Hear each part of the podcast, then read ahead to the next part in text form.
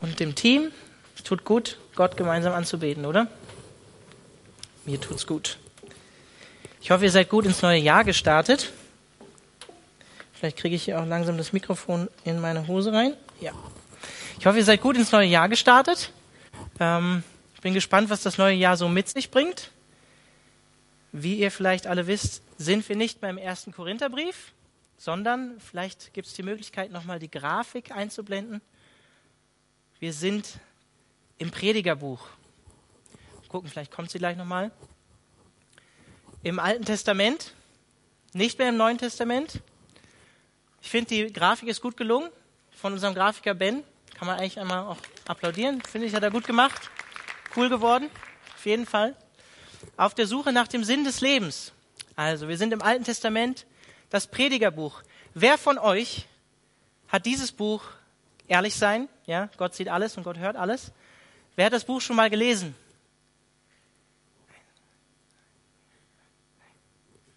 Also nicht, also es sind die wenigsten hier. Interessant, okay.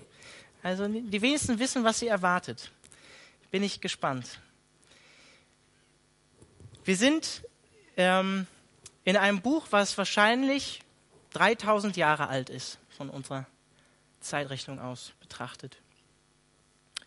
Und äh, Bruce Waltke, das ist ein Professor für Altes Testament, der hat gesagt, das ist das schwarze Schaf des biblischen Kanons, das Buch, das Buch Prediger. Eines der am schwierigsten zu verstehenden Bücher im gesamten Alten Testament und auch in der Bibel, hat er gesagt. Und das Verrückte ist, selbst das rabbinische Judentum, also äh, die frommen Juden, sage ich jetzt mal überspitzt, ähm, haben sich den Kopf darüber zerbrochen und zerstritten in verschiedene Gruppen, ob dieses Buch denn auch wirklich äh, zur Bibel gehört, beziehungsweise zum Alten Testament, zum alttestamentlichen Kanon. Es gehört, gehört überhaupt dazu, zum alttestamentlichen Kanon. Und auch im Neuen Testament ist es so, dass dieses Buch, das Predigerbuch, quasi nur einmal, wenn überhaupt, zitiert wird im gesamten Neuen Testament, und zwar in Römer 10. Das ist dann Prediger 7, Vers 20. Ein einziges Mal. Tramper Longman, das ist auch ein Professor für Altes Testament, der hat zur Aussage vom Predigerbuch Folgendes gesagt. Life is difficult and then we die. Das Leben ist schwierig und dann sterben wir. Damit habt ihr die Aussage vom Predigerbuch. Ich breche die Predigt hiermit ab und die Serie ist vorbei. Nein, das war nur ein Spaß. Aber das ist seine Aussage über das Predigerbuch. Life is difficult and then we die. Ähm, ich glaube persönlich, dass das nicht der ganze Umfang vom Predigerbuch ist. Ich glaube, dass das Predigerbuch auf eine faszinierende Art und Weise in unsere heutige Zeit hineinspricht.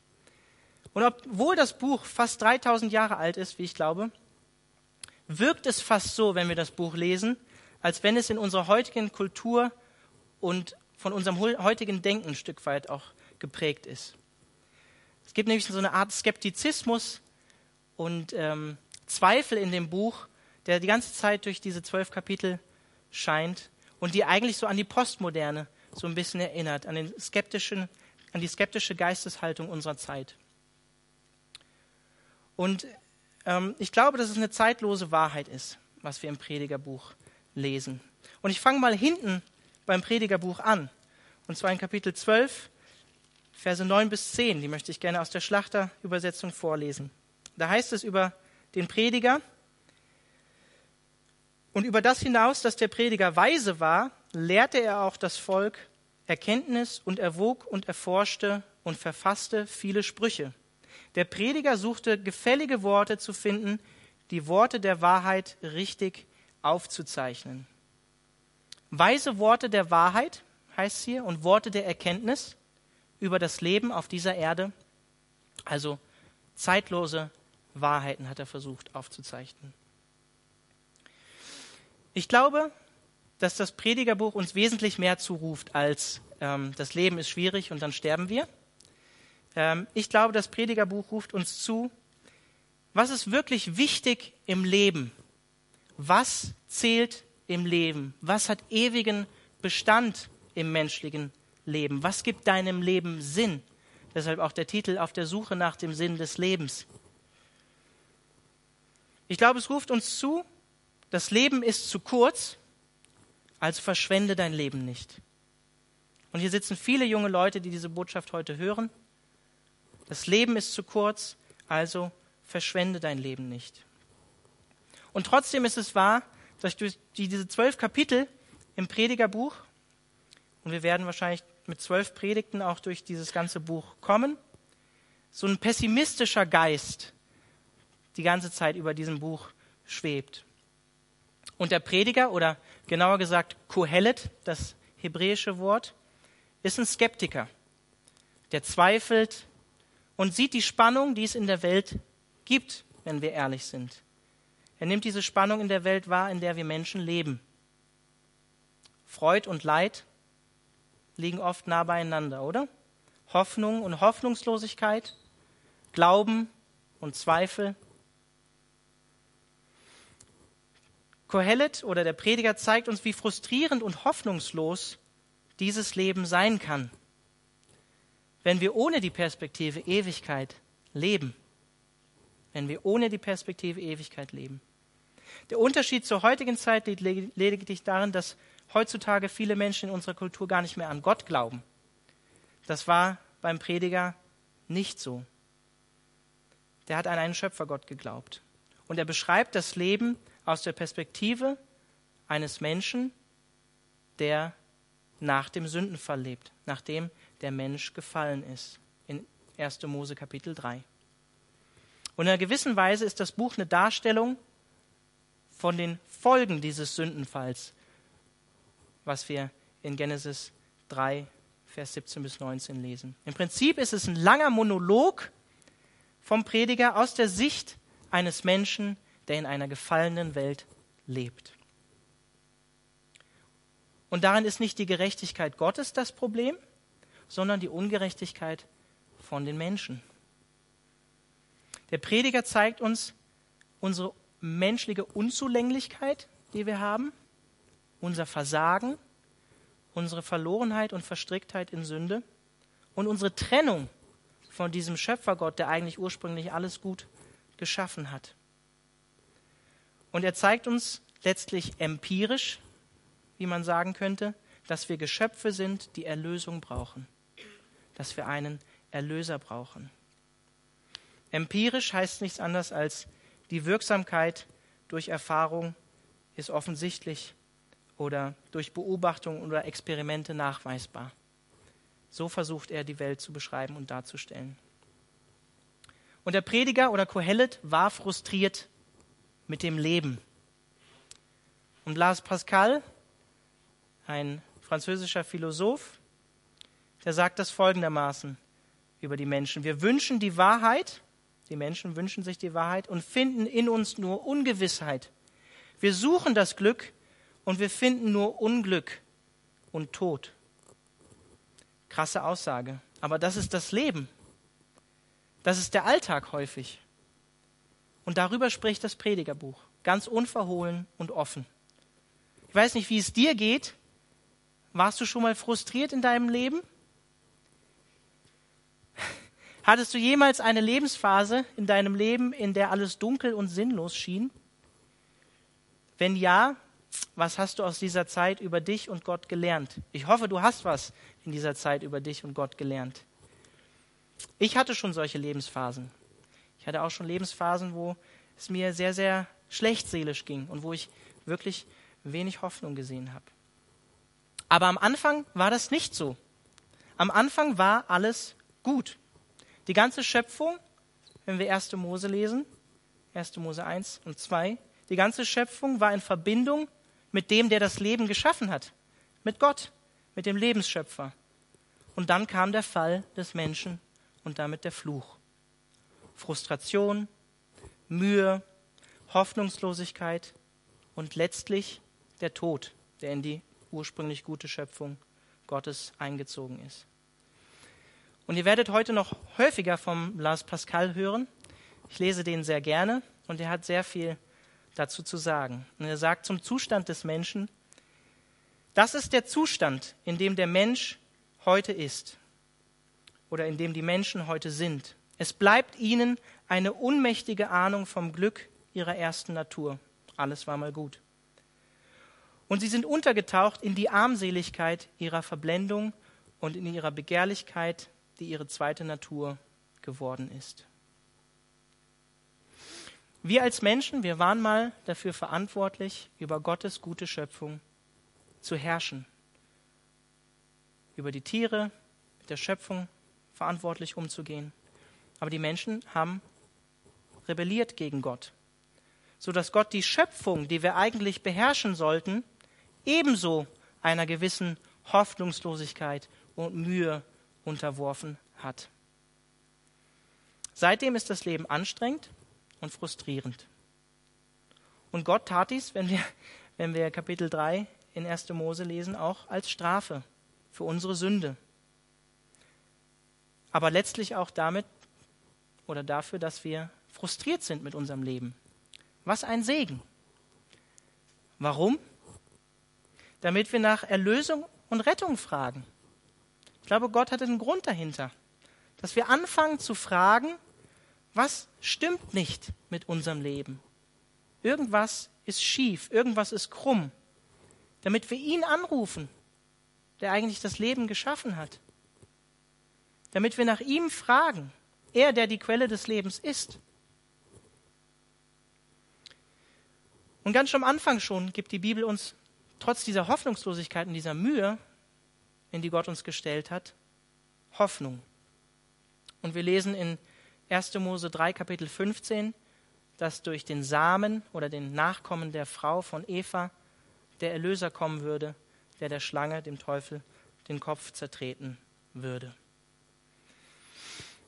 Das ist der Kontext oder den Zusammenhang, den wir einfach brauchen, wenn wir das Predigerbuch lesen. Deswegen habe ich jetzt so weit ausgeholt und starte jetzt mit euch in Vers 1. Die Worte des Predigers, des Sohnes Davids, des Königs in Jerusalem. Wenn man ins Hebräische schaut, das Wort Kohelet, Prediger, ist eigentlich eine missverständliche Übersetzung, weil es eigentlich anachronistisch ist, wie man sagen würde, oder missverständlich. Kommt eigentlich von Martin Luther, der hat es, glaube ich, als erstes so übersetzt als Prediger. Aber aus dem Hebräischen kommt es von der Wurzel Kahal und würde eigentlich eher versammeln bedeuten oder besser zu übersetzen wäre Lehrer oder Lehrer einer Versammlung, Versammlungslehrer. In diesem Fall jemand, der die ganze Menschheit lehren möchte. Es gibt viel Diskussion darüber, ich kann nicht auf alles eingehen, muss ich auch nicht, ist auch nicht so wichtig unbedingt für euch. Manche, auch ähm, konservative, ähm, evangelikale und evangelische Theologen nehmen an, dass es zwei Sprecher in dem Buch gibt. Könnt ihr mal in Ruhe nachlesen. Prediger 12, Verse 9 bis 14 wird gesagt, dass das jemand anders ist, sozusagen ein Redaktor, der ähm, das Buch Prediger sozusagen dann zusammengefasst hat. Aber ich persönlich vertrete die traditionelle Sichtweise. Ich denke, dass Salomo dies poetisch bewusst so getan hat. Weil wir lesen dann am Ende von diesem Buch in Kapitel 12, dass er uns ermahnt, wie einen Vater seinen Sohn ermahnt. Und in den Sprüchen lesen wir am Anfang explizit, dass die Sprüche von Salomo geschrieben wurden. Und in den ersten Kapiteln 1 bis 9 lesen wir auch immer wieder, darum ermahne ich dich, mein Sohn, und so weiter und so fort. Ähm, von daher denke ich, das passt sehr, sehr gut auch zum König Salomo. Es gibt gute Argumente, die dafür sprechen. Das hebräische Standardwörterbuch ähm, übersetzt Kohelet so, verblümter Name Salomos. Also von daher gehe ich stark davon aus, dass hier das Buch von Salomo geschrieben wurde. Wer war Salomo? Davids Sohn, König in Jerusalem, trifft auf ihn zu, wie wir in Vers 1 lesen. Und dieser Salomo, der Sohn von David, ich weiß nicht, ob ihr euch an seine Geschichte erinnert, der hatte einen Wunsch von Gott frei. Das ist eine gute Frage. Was würdet ihr euch wünschen, wenn ihr mal einen Wunsch von Gott frei habt? Die Frage habe ich mir auch gestellt. Ich bin nicht wirklich zu einem Ergebnis gekommen. Salomo hat sich Erkenntnis und Weisheit von Gott gewünscht. Und Gott hat gesagt, wow, das ist eine gute Entscheidung gewesen. Und weil er sich jetzt nicht Reichtum, Ehre und Macht und so weiter gewünscht hat, will ich ihm das noch oben drauf geben zur Weisheit und zur Erkenntnis zusätzlich dazu. Und Salomo, König Salomo, hat gut gestartet und gegen Ende seines Lebens leider ging es bergab bei ihm, vor allen Dingen im Leben mit Gott. Wie viele Frauen hatte König Salomo am Ende seines Lebens? Tausend, ja. 700 Frauen und 300 Nebenfrauen. Krass, oder?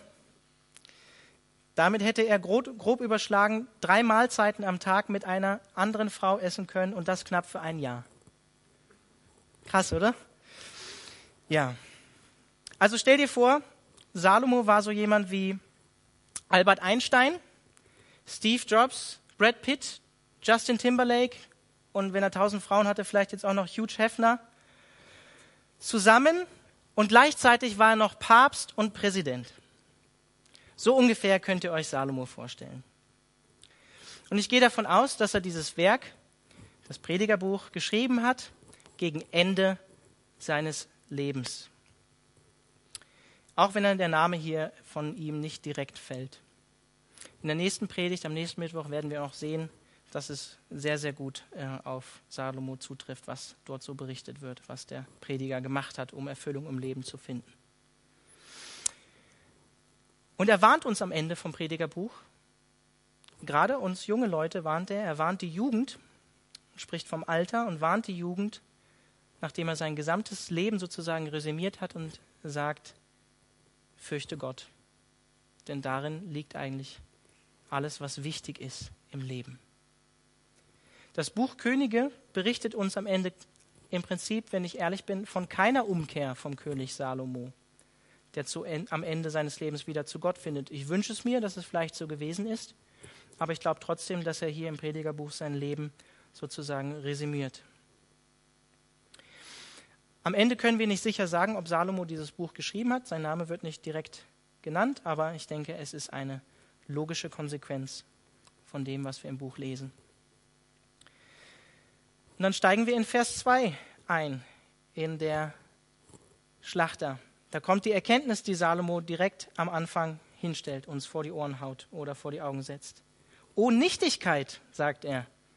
O Nichtigkeit der Nichtigkeiten, spricht der Prediger und nichtig. Alles ist nichtig. Ermutigend, oder? Das ist der Leitvers und Kernerkenntnis vom Predigerbuch. Typisch hebräisch ausgedrückt, das ultimative Nichts. Nichtigkeit der Nichtigkeiten. Hebräisch Hevel. Kommt 38 Mal in dem ganzen Buch vor, ist also wichtig. Heißt eigentlich übersetzt Windhauch oder Hauch.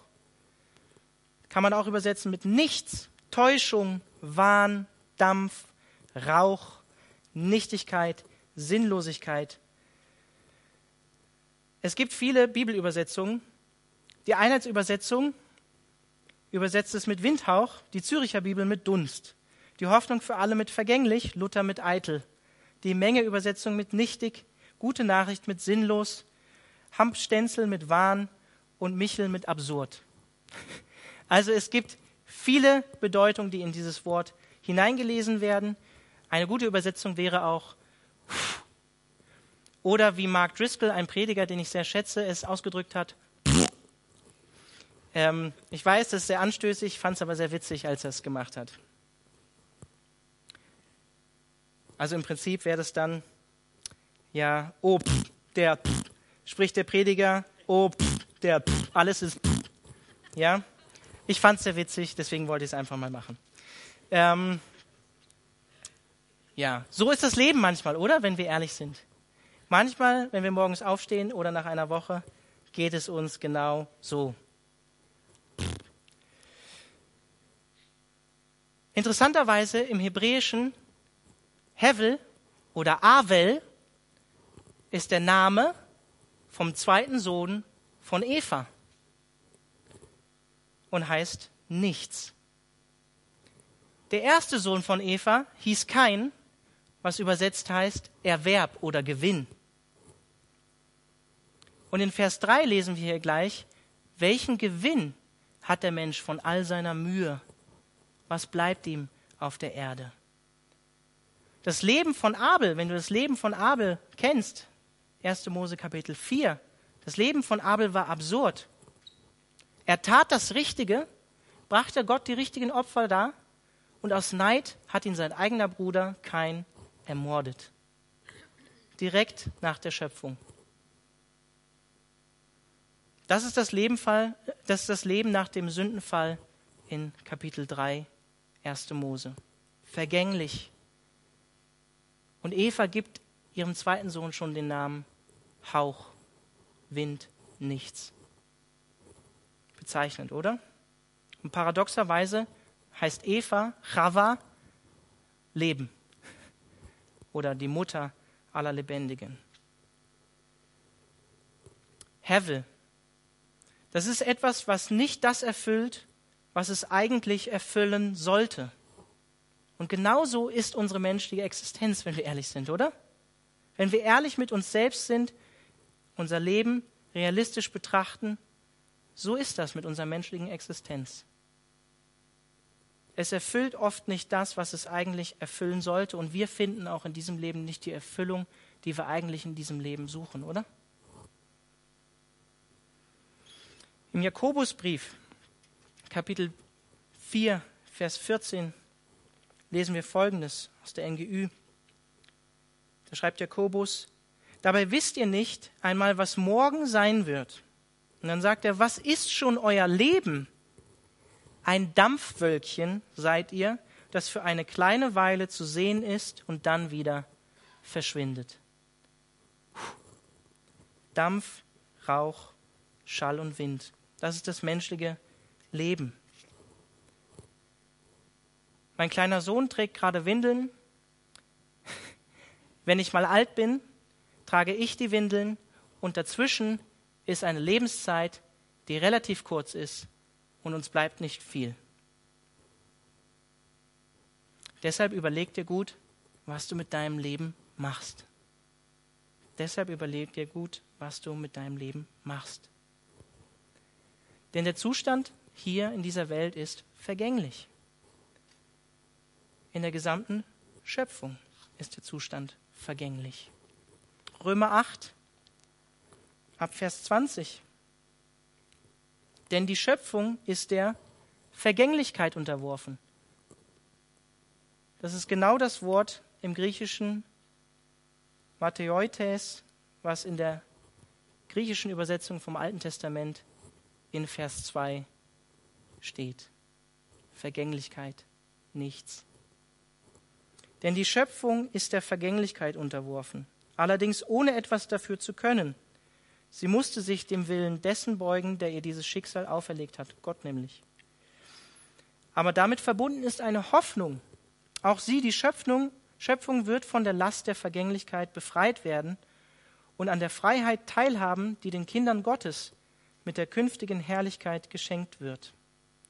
Wir wissen allerdings, dass die gesamte Schöpfung jetzt noch unter ihrem Zustand seufzt, als würde sie in Geburtswehen liegen. Und so ist das mit dem Leben.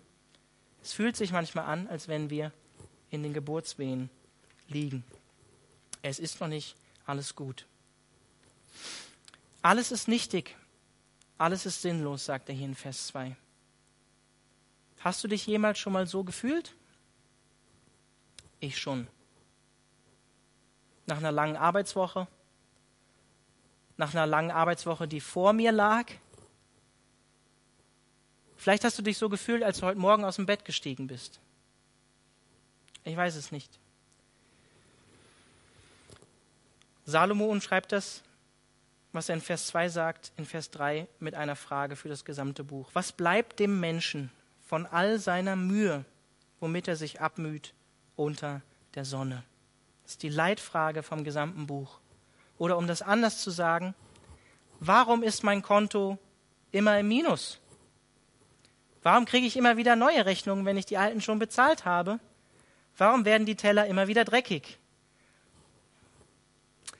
Warum muss ich immer wieder wischen? Die Woche und, die, und damit die Arbeit fängt immer wieder von vorne an. So kann man es vielleicht umschreiben. Die Wahrheit ist, unser Leben ist voll von Arbeit und am Ende bleibt uns nicht viel. Nichts. Nackt in die Welt nackt aus der Welt, wie es Hiob gesagt hat. Was bleibt dem vergänglichen Menschen von seinem Leben auf dieser Erde unter der Sonne, wie er hier sagt? Er müht sich ab und arbeitet, aber welchen Gewinn hat er letztlich? Er wird wieder zu Staub, zu Erde, aus der er gemacht wurde, sagt er auch am Ende in Kapitel 12, Verse 7 bis 8. Und das Interessante ist, das hebräische Wort Adam, was auch der Name von Adam natürlich auch ist, aber Adam steht auch für die gesamte Menschheit im Hebräischen, kann auch mit Mensch übersetzt werden. Das hebräische Wort Adam hat ein Äquivalent, das heißt Adama und das heißt Erdboden oder Boden, aus dem der Mensch gemacht wurde. Und in 1. Mose Kapitel 3, Vers 17 bis 20 lesen wir folgendes. Da sprach Gott zu Adam, weil du der Stimme deiner Frau gehorcht und von dem Baum gegessen hast, von dem ich dir gebot und sprach, du sollst nicht davon essen, so sei der Erdboden, Adama, so sei der Erdboden verflucht um deinetwillen, mit Mühe sollst du dich davon nähren dein Leben lang. Welchen Gewinn, welcher Gewinn bleibt dem Menschen von all seiner Mühe, mit der er sich abmüht? Dornen und Disteln soll er dir tragen, und du sollst das Gewächs des Feldes essen. Im Schweiße deines Angesichts, Arbeit, sollst du dein Brot essen, bis du wieder zurückkehrst zum Adama, zum Erdboden.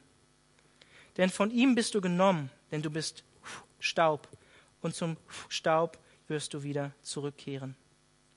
Und dann Vers 20, und der Mensch gab seiner Frau den Namen Eva. Paradox, Leben heißt das. Obwohl Gott vorher gerade gesagt hat, du wirst sterben. Und der Mensch gab seiner Frau den Namen Eva, denn sie wurde die Mutter aller Lebendigen. Diese Phrase unter der Sonne, die der Prediger hier oder Salomo verwendet, diese Phrase kommt 29 Mal auch im Predigerbuch vor, ist verdammt wichtig und beschreibt den Lebensraum von uns lebendigen Menschen, in dem wir uns befinden. Und in diesem Lebensraum prüft Salomo empirisch als Mensch wahrnehmbar die Dinge, die er in dieser Welt sehen kann. Aber diese Phrase unter der Sonne deutet meiner Meinung nach auch an, dass es eine Realität gibt, die über diese Welt und in diesem Level, in dem wir uns bewegen, was Salomo prüft, hinausgeht, die uns verborgen ist. Und die Sache ist die, wenn es bei dir nur bei der irdischen unter der Sonne, bei dieser Perspektive in deinem Leben bleibt, dann hast du keine wirkliche Hoffnung in deinem Leben. Dann hast du keine wirkliche Hoffnung in deinem Leben. Ich habe euch schon vorgewarnt, ich zitiere wieder Blaise Pascal. Der drückt das nämlich so aus. Ich finde, er drückt es genial aus häufig. Der Mensch weiß nicht, wie er sich einordnen soll. Er ist offensichtlich verirrt und von seinem wahren Standort gefallen, ohne ihn wiederfinden zu können. Er sucht ihn überall in undurchdringlicher Finsternis, voll Unruhe und ohne Erfolg. Der Zustand des Menschen.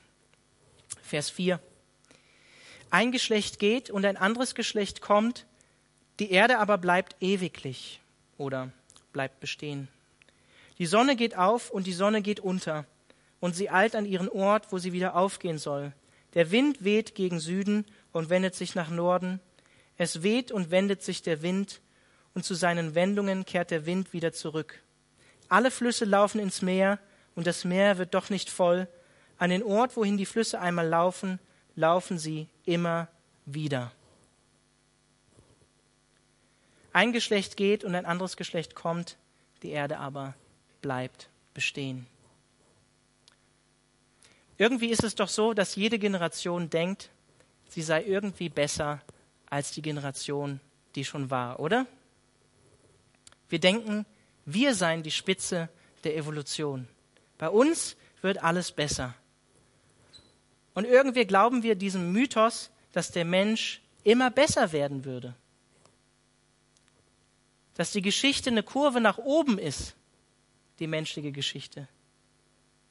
Dass wir viel klüger und besser sind als die dummen und naiven Menschen, die vor Hunderten vor Jahren vor uns gelebt haben. Meiner Meinung nach das ist mir aufgegangen, als ich die Küchengeschichtsvorlesung besucht habe, ist das beste Beispiel dafür das finstere Mittelalter, von denen die, Leuten, von denen die Leute immer reden. Ja, es gab viele Dinge, die negativ waren im Mittelalter, aber so finster und dunkel und so dumm, wie die Leute oft dort dargestellt werden, waren sie nicht. Und dass alles besser wird, das reicht einfach nur, wenn du dir abends den Fernseher anmachst um 20 Uhr und du die Nachrichten anschaust, oder? Dann stellst du fest, oh, okay, so viel hat sich ja doch eigentlich nicht geändert bei den Menschen. Die Wahrheit ist letztlich, alles bleibt, wie es ist.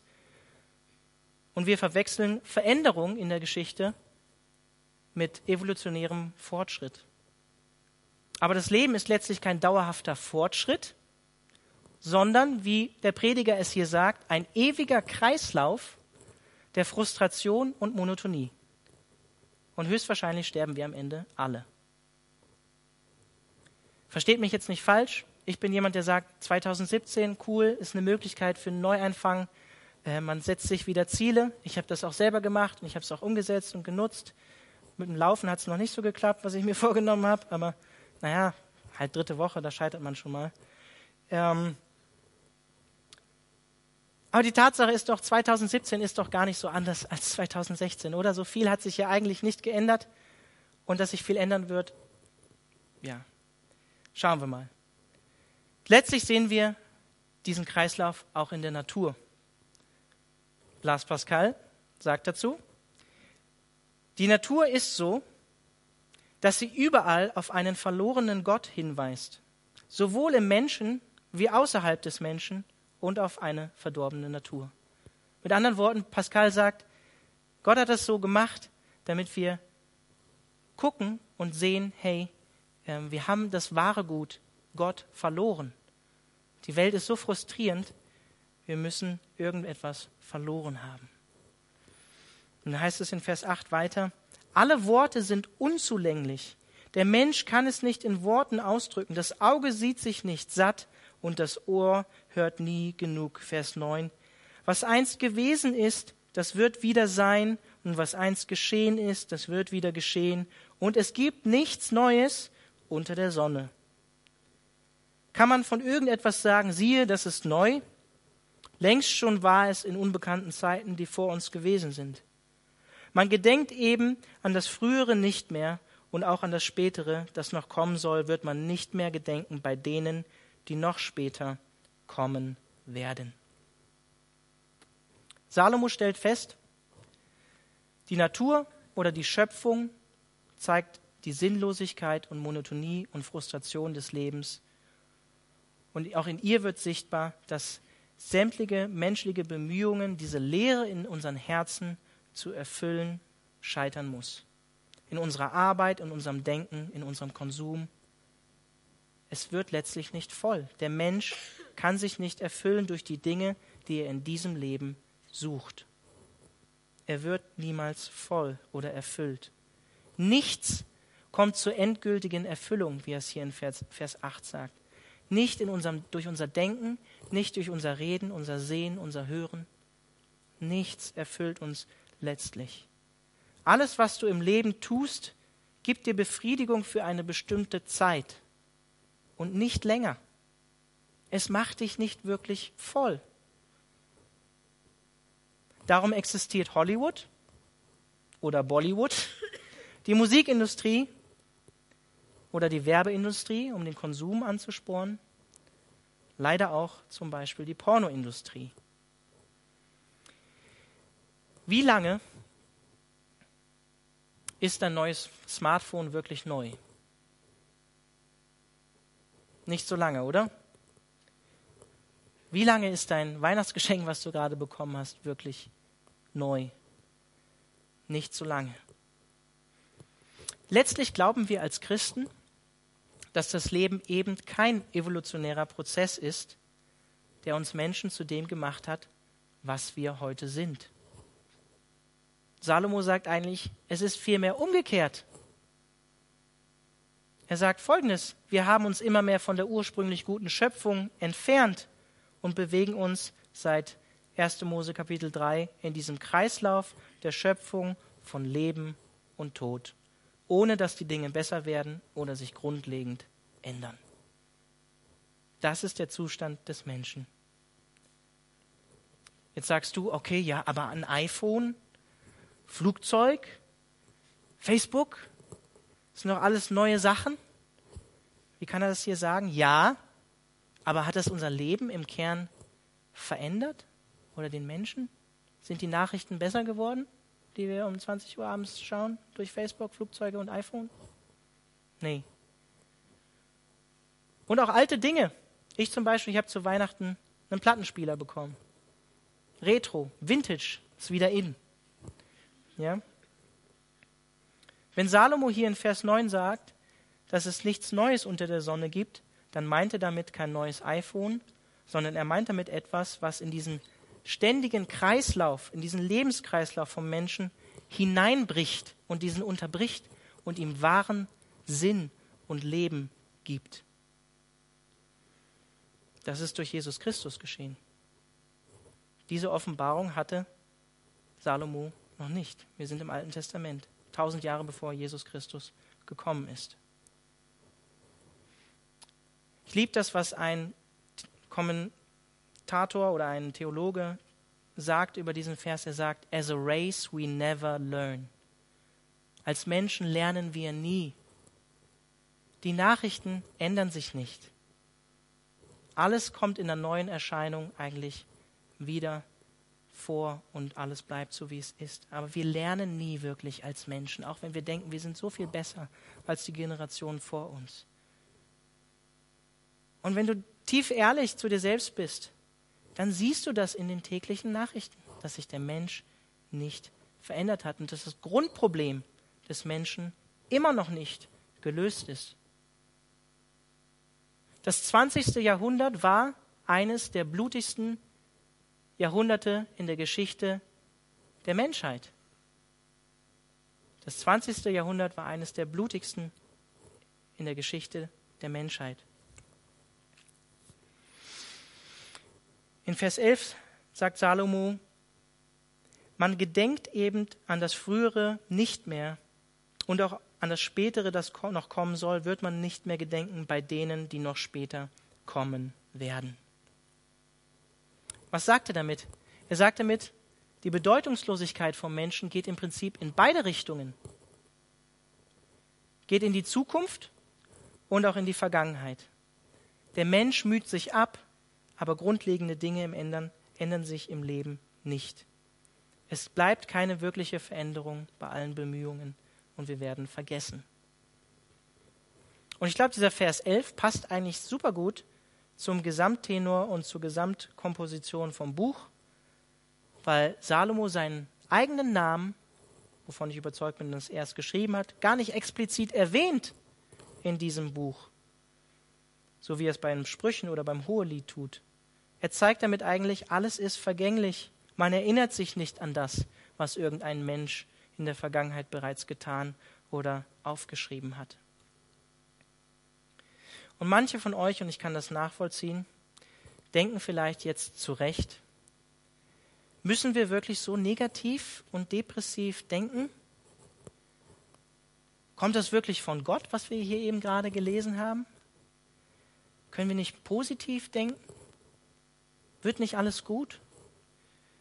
Können wir nicht positiver ins neue Jahr 2017 starten? Können wir uns nicht hier in diesem kalten Raum wärmende, glückliche Gedanken machen? Ja, ich würde sagen, die Botschaft von Salomo ist brutal ehrlich, oder? Wahre Worte tun leider häufig manchmal weh, damit wir lernen, weise zu werden. Ja, und ich gebe zu, die Grundspannung ist ziemlich depressiv und hoffnungslos manchmal in diesem Buch. Aber der Punkt ist der. Salomo macht uns deutlich, ein Leben, das ausschließlich Erfüllung und Sinn in unserem irdischen Dasein sucht, wird scheitern und enttäuscht werden. Es wird scheitern und enttäuscht werden. Und gerade darin zeigt sich, was wir als Christen für eine tolle Hoffnung durch Jesus Christus haben. Wisst ihr, um in etwas hoffen zu können, was uns am Ende nicht enttäuschen wird, müssen wir erstmal sämtliche Hoffnung verlieren in die Dinge, die wirklich eigentlich gar keine Hoffnung geben können. Oder anders gesagt, ohne die schlechte Nachricht gibt es keine gute Nachricht. Ohne die schlechte Nachricht ist die gute Nachricht gar nicht gut. Ohne die schlechte Nachricht verstehen wir die gute Nachricht gar nicht.